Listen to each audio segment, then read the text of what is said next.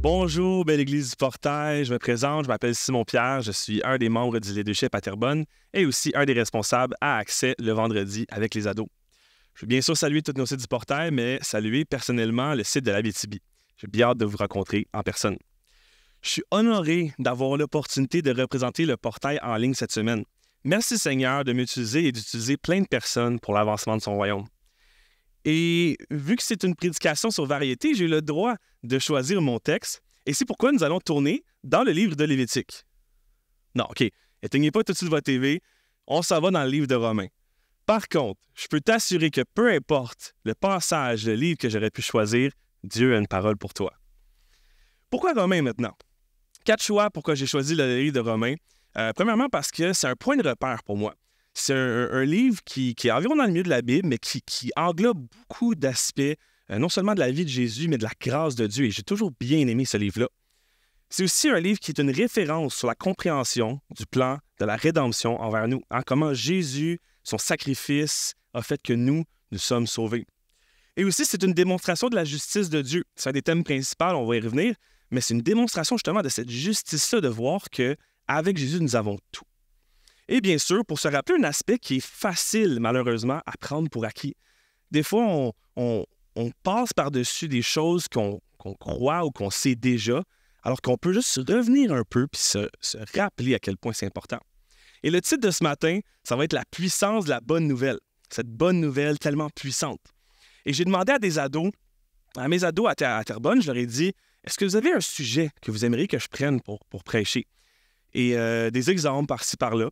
Il y en a une qui m'a écrit un rappel de toutes les choses que Dieu continue de faire pour nous dans notre quotidien. Et malgré que ce ne sera pas le thème principal de mon message, j'aimerais ça quand même qu'on prenne un temps en ce moment pour s'arrêter et prier avant de commencer ce message. Père Céleste, tu es si bon. Merci parce que tu désires utiliser des humains pour l'avancement de ton royaume. Merci parce que tu agis continuellement avec nous à chaque jour. Je veux qu'on puisse prendre ce temps juste de s'arrêter et de se rappeler que tu es Dieu, que tu tiens le monde dans ta main et que tout est déjà bon selon ta volonté souveraine. Amen. Donc, avant de, parler de cette bonne nouvelle, je crois que ça serait bon de la définir pour être sûr d'être sur la même longueur d'onde. En fait, la bonne nouvelle, ce que ça fait, c'est que ça représente l'heureuse nouvelle du royaume de Dieu à venir mais ça représente aussi l'œuvre, la vie et la mort de Jésus. Donc, qu'est-ce qui s'en vient, mais qu'est-ce qui a déjà pris place? Ça représente aussi le salut à travers le sacrifice de Jésus et la grâce qui a été offerte par Dieu. La grâce autant dans l'Ancien Testament, dans le Nouveau Testament qu'aujourd'hui. Donc, cette bonne nouvelle-là, elle englobe tout au complet la Bible. C'est un terme qui englobe toutes les choses merveilleuses du Père, du Fils et du Saint-Esprit. Donc, on a même la Trinité là-dedans. C'est cette nouvelle qu'on appelle la nouvelle ultime. C'est la nouvelle qui surpasse toute autre nouvelle. Rien va être mieux que ça. C'est le titre principal. C'est la meilleure chose que tes oreilles peuvent entendre aujourd'hui. Ça, je te le promets. C'est la nouvelle qui rend l'impossible possible. C'est la nouvelle qui rend l'indigne digne. C'est la nouvelle qui rend le perdu retrouvé. Et c'est la nouvelle qui rend l'aveugle voyant. C'est la seule et unique bonne nouvelle de Jésus-Christ. Il n'y a pas d'autre bonne nouvelle. Il n'y a pas une nouvelle 2.0 ou une nouvelle améliorée. Il y en a une seule qui vient du début de la création, du début que Dieu a pensé que c'était bien, et c'est celle-ci qui a perduré. Et au final, une bonne nouvelle, c'est toujours agréable à entendre. Il n'y a pas une fois que tu vas arriver et quelqu'un va dire Hey, j'ai une bonne nouvelle, puis tu vas faire ah, Qu'est-ce qu'il va me dire encore? Non, parle-moi de cette bonne nouvelle-là. Et si tu la connais aujourd'hui, si tu écoutes mon message et tu la connais déjà, cette bonne nouvelle, prends un temps pour la réentendre. Prends un temps pour la réécouter, pour peut-être comprendre des choses que tu n'avais peut-être pas compris, ou juste te rafraîchir la mémoire sur cette merveilleuse nouvelle. Et si tu ne la connais pas, mais suis-moi, viens avec moi. Je vais te la présenter. J'ai cinq descriptions de cette merveilleuse bonne nouvelle qui va être dans le livre de Romains. Alors tournons ensemble dans Romains 1, 16, 17. Permettez-moi de lire. Car je n'ai pas honte de la bonne nouvelle. Elle est en effet puissance de Dieu pour le salut de quiconque croit, du juif d'abord, mais aussi du grec. Car en elle, la justice de Dieu se révèle en vertu de la foi et pour la foi. Ainsi qu'il est écrit, Celui qui est juste en vertu de la foi vivra. Seulement deux versets et pourtant c'est tellement riche. On va voir. Le livre de Romains comporte 433 versets. Et pourtant, dans ces deux petits versets-là, se trouve le thème principal, le thème de cette justice-là. Et on va commencer en séparant le verset 16 en deux. On va commencer avec la première partie du verset 16. Car je n'ai pas honte de la bonne nouvelle. Et ça apporte à mon premier point. La bonne nouvelle est vraie. C'est la vérité. Je n'ai pas honte de partager une bonne nouvelle ou une nouvelle, c'est les vrais. Tu me verras jamais monter ici ou nulle part autre, préparer pendant 5 à 10 heures un message et plus, et arriver prêcher pendant 45 minutes sur le Père Noël. Pourquoi? Parce que ça n'existe pas. J'aurais honte de prendre ce temps-là, cet effort-là, pour apporter un message à des gens sur quelque chose qui n'existe pas. Et ce qui est beau, c'est que cette vérité-là, c'est pas moi qui l'affecte. C'est pas ma faute. C'est pas parce que moi, je viens ici et je prends du temps pour faire un message que cette bonne nouvelle-là est rendue véritable. Non. C'est pas parce qu'on la prêche dimanche après dimanche que cette vérité-là est vraie. C'est pas parce que cette bonne nouvelle-là est propagée qu'elle est vraie. Non, elle est vraie parce qu'elle est vraie. Pas à cause de nous. Elle n'a pas besoin d'être crue pour être vraie.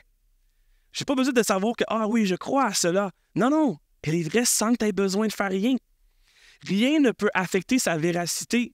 C'est pas comme si, ah, euh, avec le temps, il y a des choses qui ont changé, puis là, ben, la bonne nouvelle, elle a comme changé un peu, puis elle revient, puis elle s'adapte au mouvement de la, de la société. Non.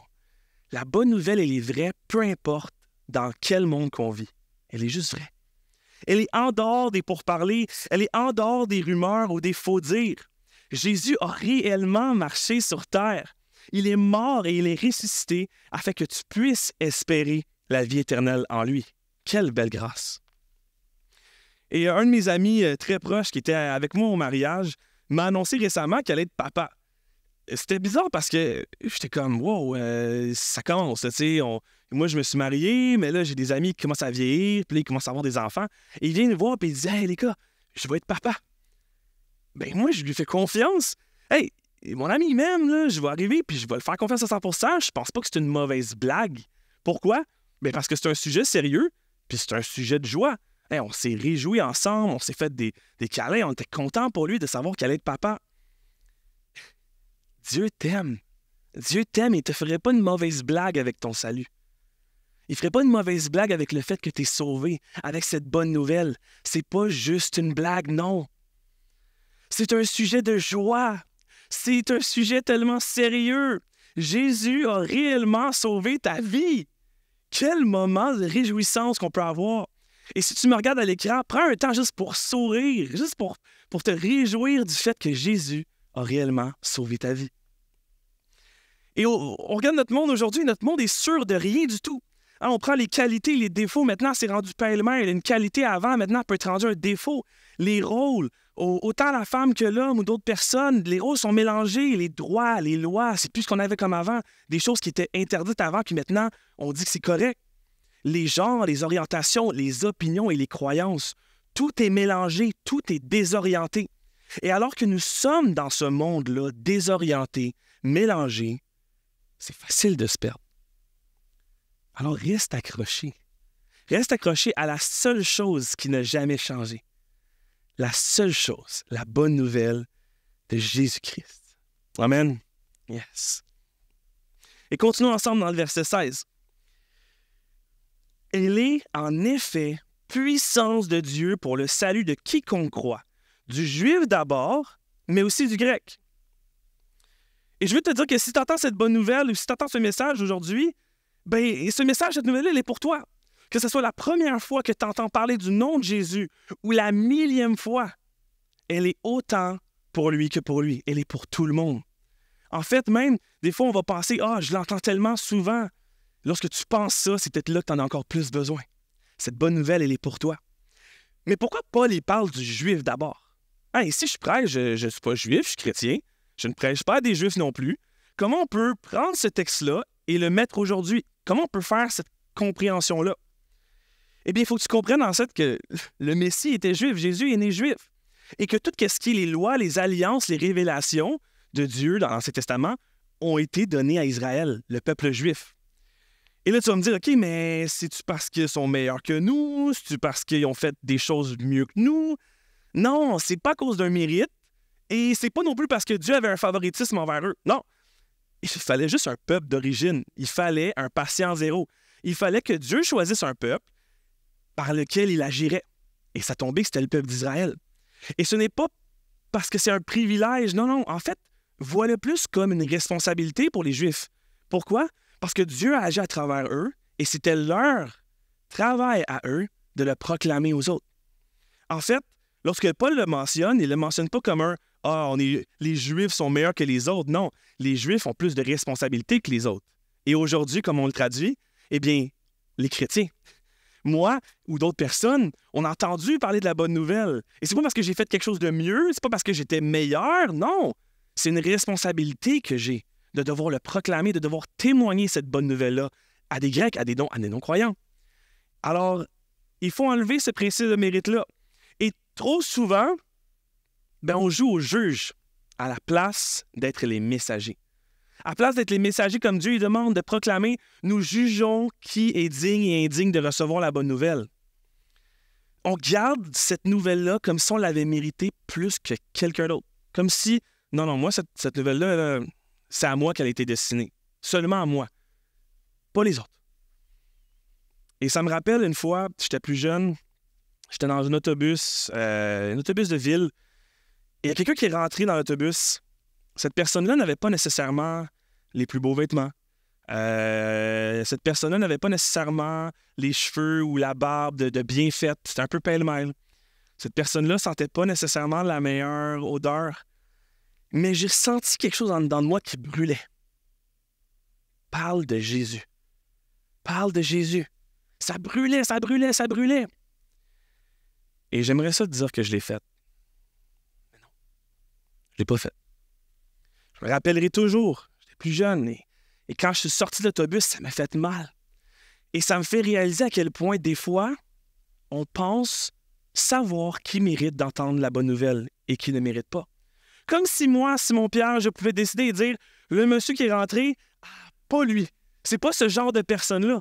Alors que Jésus est venu pour des gens qui n'étaient pas populaires, n'étaient pas riches. Il est venu pour des malades, il est venu pour des personnes pauvres, il, est venu pour des personnes qui avaient besoin. Et moi, Simon Pierre, j'ai décidé qui avait le droit. Ça m'a fait mal. Et aujourd'hui, maintenant, ben maintenant, je partage à tout le monde.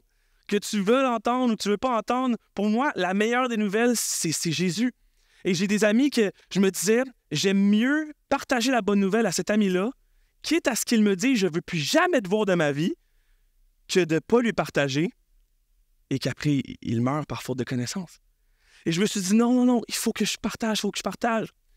Église du portail, moi, je te dis aujourd'hui, proclame, proclame et partage ce trésor que tu as. Partage cette richesse qui est en dans toi, qui a été donnée gratuitement. Partage-le aux autres témoigne Jésus, coûte que coûte. Et je ne veux pas être légaliste en disant que tu dois le faire 24 heures sur 24, parce que c'est sûr que tu ne seras pas capable. Et moi, je veux juste te dire, témoigne et proclame. Et dépend de Dieu pour le faire. Sois un miroir, un miroir qui reflète la gloire de Dieu. Lorsque les gens te regardent, ils voient Jésus à travers toi. Sois un instrument, que Dieu puisse jouer sa mélodie à travers toi, qu'il puisse être le virtuose et que toi, tu puisses juste sonner comme lui, ils veulent que les autres entendent soit un outil, alors que lui, il est le charpentier, il construit, soit utile, soit cet outil qui aide à construire ce royaume. C'est si beau de savoir que Dieu, Créateur, a décidé de nous utiliser. Wow! Et Dieu sait ceux qui sont sauvés. Pas moi. Ce qui veut dire que quand tu parles, tu pourrais me dire Ah, mais si Dieu sait qu'ils sont sauvés, ça veut j'ai pas besoin de propager l'Évangile parce qu'il y a déjà des personnes qui sont sauvées et qui ne sont pas. Oui, mais toi, tu le sais-tu? Non. Propage, proclame, témoigne Jésus le plus que tu peux. Démontre cette bonne nouvelle aux gens. Récemment, nous avons écouté une émission sur, sur, Netflix, moi et ma femme, qui s'appelle The Chosen, qui parle de, dans le fond, c'est la vie de Jésus. Et il y a un épisode où il y a la femme samaritaine. Et lorsque la femme samaritaine, quand Jésus lui parle et qu'elle est touchée, qu'elle comprend qu'il est le Fils de Dieu, elle n'est pas capable de s'arrêter une seconde. Elle court partout, elle court partout. Il me dit ce que j'ai fait, il me dit ce que j'ai fait. Elle propage cette bonne nouvelle. Et ça me faisait, ça me faisait une montée d'émotion parce que je me disais, waouh, quelle belle foi, quelle belle chose que euh, présenter la bonne nouvelle à tous. Si jamais je prends euh, un exemple, je prends un biscuit. Je prends un biscuit et je mets 1% d'œuf dans le biscuit. Donc, il est fait avec 1% d'œuf. Et que quelqu'un est allergique aux, œufs dans, la vie. Et je lui donne ce biscuit-là en lui disant euh, il y a 1% d'œuf dedans. Est-ce que la personne va le manger? Mais non. Pourquoi? Parce qu'elle comprend 1% de corruption. Ce qui veut dire que pour elle, le biscuit n'est pas parfait. Et si je prends, mettons, Dieu et je lui mets 0.0000001% d'imperfection, ben Dieu n'est plus Dieu. C'est ce qui est beau avec Dieu, c'est qu'il est parfait dans toutes choses. Alors qu'on a vu au début que la bonne nouvelle était vraie. On a vu que la bonne nouvelle était pour tous, qui était mon deuxième point, excusez-moi. Mais on voit maintenant que la justice aussi de Dieu fait partie de cette perfection-là. Et ça vient à mon troisième point. La bonne nouvelle est juste. Dieu va directement démontrer sa justice parfaite par l'œuvre rédemptrice de Jésus. Lisons le verset 17 ensemble, le début. Car en elle, la justice de Dieu se révèle. Aussi petit que ça, mais tellement poignant. Par la bonne nouvelle, la justice de Dieu est révélée. Et elle est révélée, comme j'ai dit, par l'œuvre rédemptrice de Jésus. Ce qui veut dire que tu as deux choix. Il n'y en a pas plus que ça. Si tu es sans Jésus, ben personne ne peut avoir accès au Père, à la vie éternelle en Dieu. C'est impossible. Et si tu es avec Jésus, ben nous sommes jugés dignes et il est donc impossible de ne pas l'avoir. Et là, tu pourrais me dire, oui, mais peut-être que suis avec Jésus, mais comme vu que j'ai fait des choses mal, euh, je l'ai pas. Non, c'est ça qui est fou. C'est que c'est soit un ou l'autre. Si tu es sans Jésus, tu pourrais être la meilleure personne au monde, mais si tu n'as pas Jésus, tu n'as pas accès au Père. Et si tu es avec Jésus, tu pourrais faire des choses, mais Jésus t'a déjà pardonné et il n'y a rien qui va enlever ton salut à la croix. Wow! Et j'aime cette histoire de Pasteur Gaétan qui, qui mentionnait, j'avais entendu une fois quand il y avait la retraite euh, Momentum avec les ados, et il parlait, si un jour Jésus revient. Jésus revient et nous sommes devant le Père. Et Dieu décide dans sa souveraineté de changer d'idée. On n'aurait rien à dire. Et il décide de dire, tu sais quoi? Euh, non, même si Jésus est mort pour toi, euh, Simon-Pierre, tu n'es pas sauvé malheureusement, tu vas devoir passer la vie éternelle sans moi. Ma réponse, qui Gaétan disait aussi, si tu m'envoies là, Jésus vient avec moi. Il n'y a aucune chance que j'aille quelque part sans Jésus. Parce que Jésus est mort à ma place. Il a pris ma place. Il est lié à moi. Peu importe ce que tu vas me faire à moi, parle à Jésus avant. Parce que si tu m'envoies moi, tu envoies ton Fils. C'est ça qui démontre la puissance de cette justice-là. Il n'y a rien que tu ne peux faire ou ne pas faire pour enlever ce que Dieu te donne. Fait comme je t'ai dit, il est strictement impossible de ne pas avoir accès à Dieu si nous avons Jésus puisqu'il n'y a aucune faille dans la justice de Dieu. Nous pouvons avoir confiance que le sacrifice de Jésus à la croix est suffisant pour nous réconcilier complètement auprès du Père. Et je vais le répéter. Puisqu'il n'y a aucune faille dans la justice de Dieu, nous pouvons avoir confiance que le sacrifice de Jésus à la croix est suffisant pour nous réconcilier complètement avec le Père. Quelle merveilleuse nouvelle.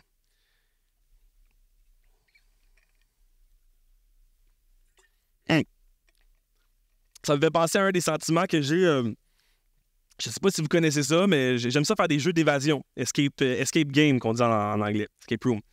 Euh, j'aime ça faire des jeux d'évasion. Et il y a un sentiment que j'aime dans les jeux d'évasion, c'est lorsque tu arrives à la dernière clé, la dernière indice, la dernière énigme, où tu sais que c'est la dernière clé, puis c'est impossible qu'elle ouvre autre chose que la dernière porte. C'est impossible parce que c'est la dernière des dernières énigmes. Ce qui veut dire que tu sais que toutes les autres énigmes sont terminées.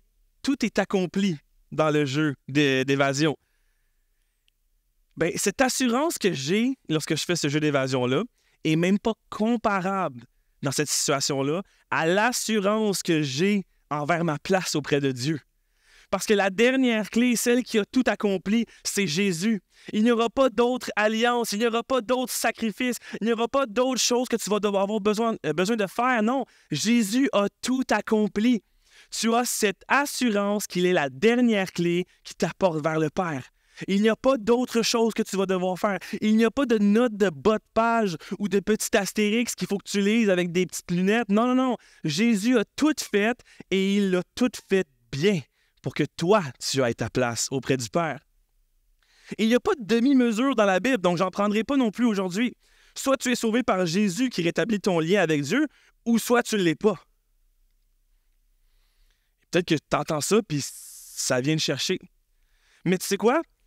Jésus est venu avec grâce et vérité sur terre. Donc, il a aimé, il a guéri, il a pris du temps avec les gens, mais il y avait quand même l'aspect vérité. Nul ne vient au Père que par moi.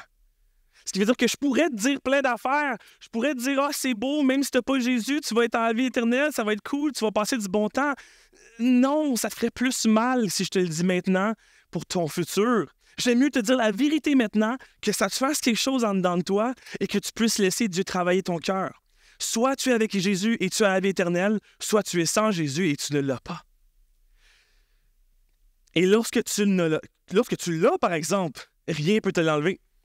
Avez-vous déjà essayé d'enlever un, petit toutou à un enfant? Impossible.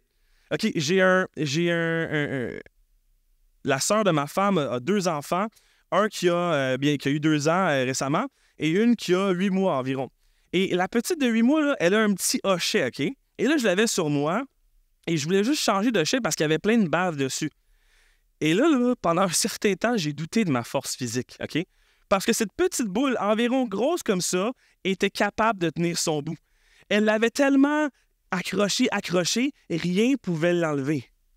C'est exactement ce qui se passe avec cette bonne nouvelle, avec le salut en Jésus. C'est tellement accroché que peu importe ce qui se passe, les vents, les marées, des tornades, des tremblements de terre, l'ennemi qui pousse contre toi, rien, rien, rien ne va pouvoir te l'enlever. Amen. Amen pour ça. Wow. Et dis-toi que si tu m'entends aujourd'hui et tu me dis, hmm, ça a l'air bien cette bonne nouvelle-là, mais je, je pense pas que je, lis ce Jésus-là je pense pas que je l'ai accroché à moi. Mais c'est pas trop tard pour accepter cette grâce-là. C'est la grâce que Dieu t'offre. Elle est toujours disponible. Il attend que tu dises oui. Il veut que tu l'acceptes. Et frères et sœurs, je te connais peut-être pas. Peut-être qu'on s'est jamais parlé, on s'est jamais vu de notre vie. Peut-être que tu m'entends et tu n'as jamais mis les pieds dans une église. Tu sais pas je suis qui. Qu'est-ce qu'il dit en avant? OK. Peut-être que moi, tu me connais pas. Peut-être que moi, je ne te connais pas, mais Jésus, lui, te connaissait avant même que tu naisses. Avant même que tu sois dans les plans de tes parents, Jésus avait déjà un plan pour toi. Il t'a aimé avant même que tu entendes son nom. Il t'a choisi.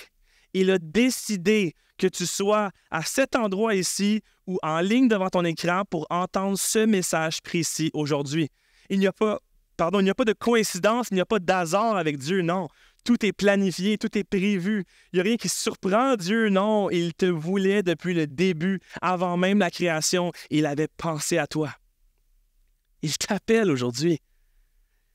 Accepte cette offre. Accepte. Tu n'as pas besoin de rien signer. Tu n'as pas besoin de, vendre quelque chose, non.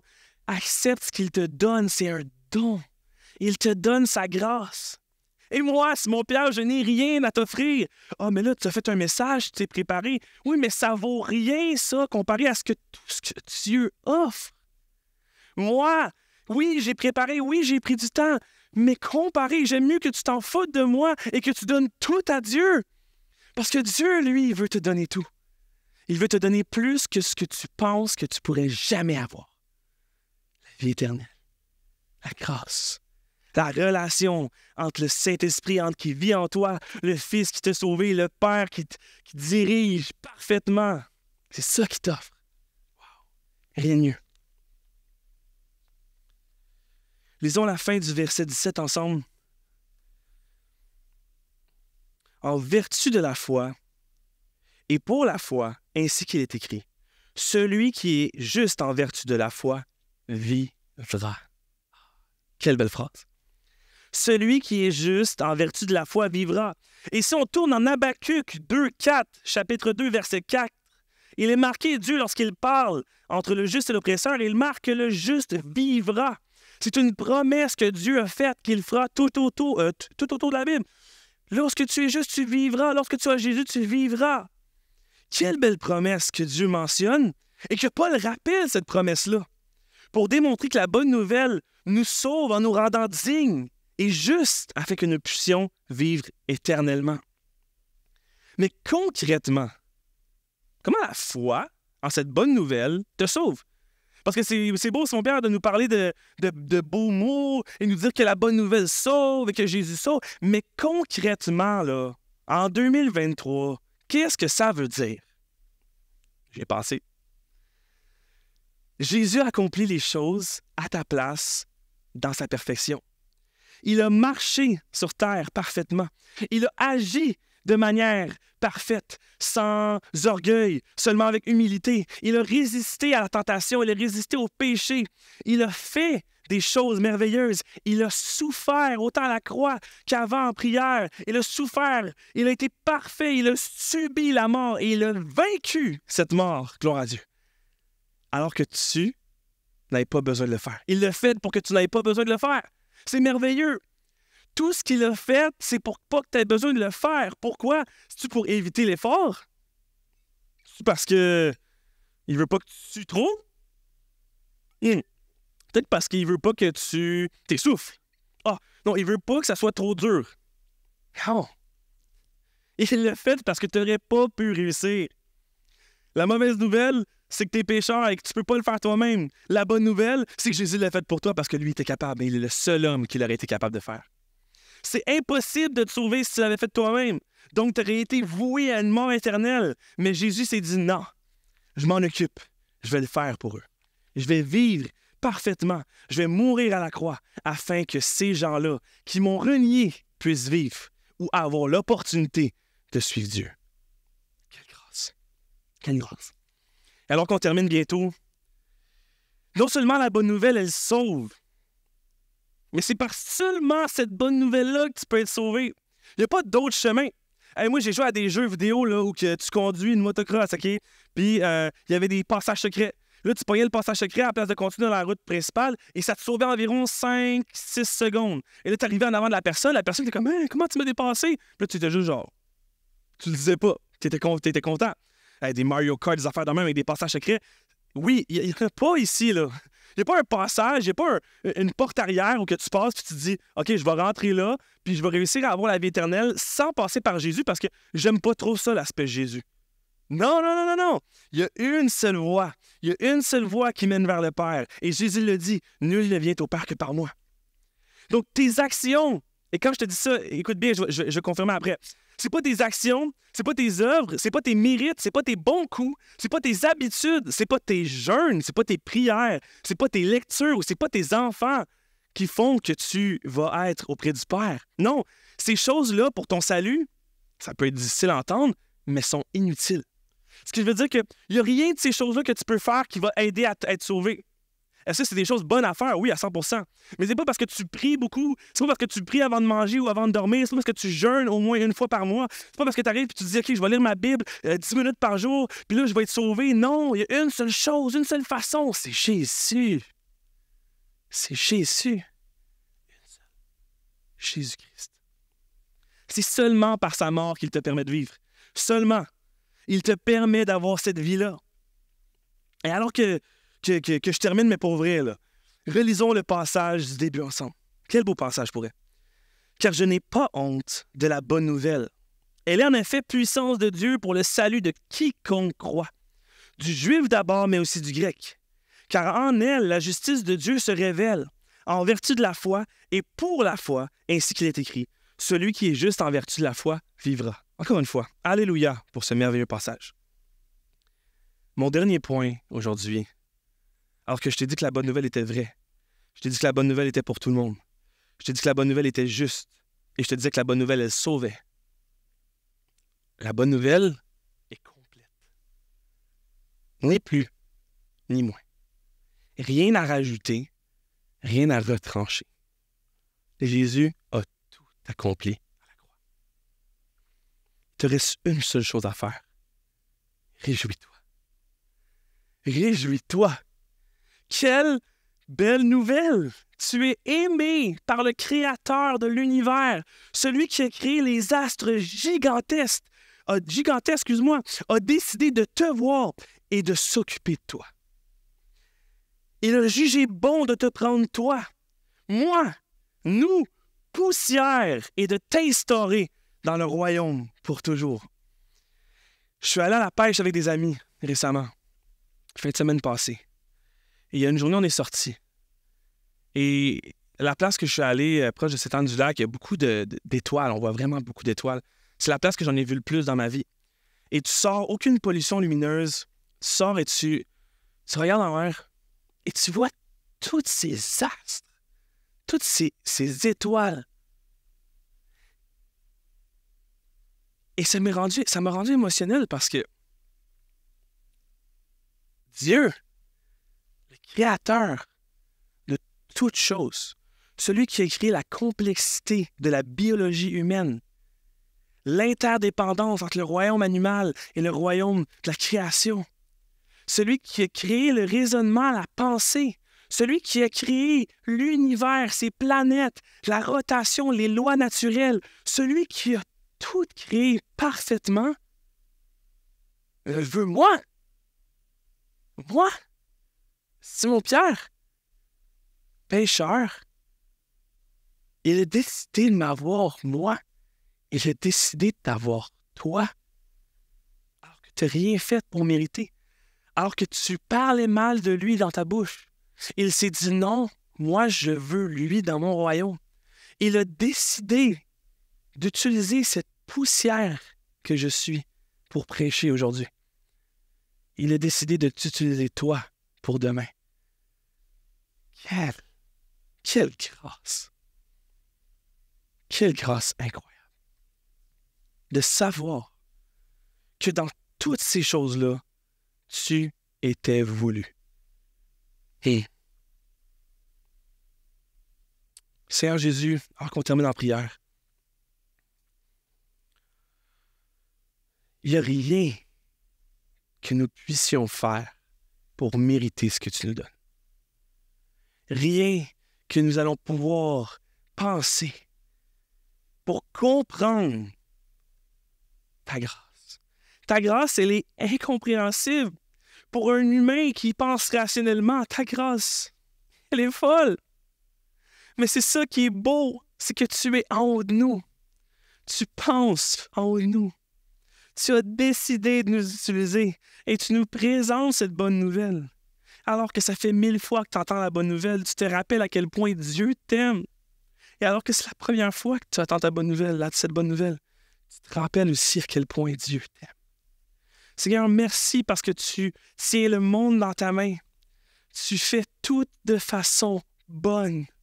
Seigneur, merci parce que sans toi, rien n'aurait du sens. Mais Seigneur, tu mets un sens à chaque chose. Tu donnes ta grâce. Tu donnes tes bénédictions. Tu nous donnes ce que nous méritons pas. Et tu ne nous donnes pas ce que l'on mérite réellement. Seigneur Jésus, je veux te remercier parce que l'opportunité de prêcher est présente et tu nous choisis, tu nous demandes de proclamer. Alors que des personnes vont entendre ta parole aujourd'hui, tu l'as dit que cette parole-là ne peut pas partir et revenir sans faire un changement. Seigneur, je te prie que tu puisses transformer des cœurs. Touche tes gens, transforme des vies.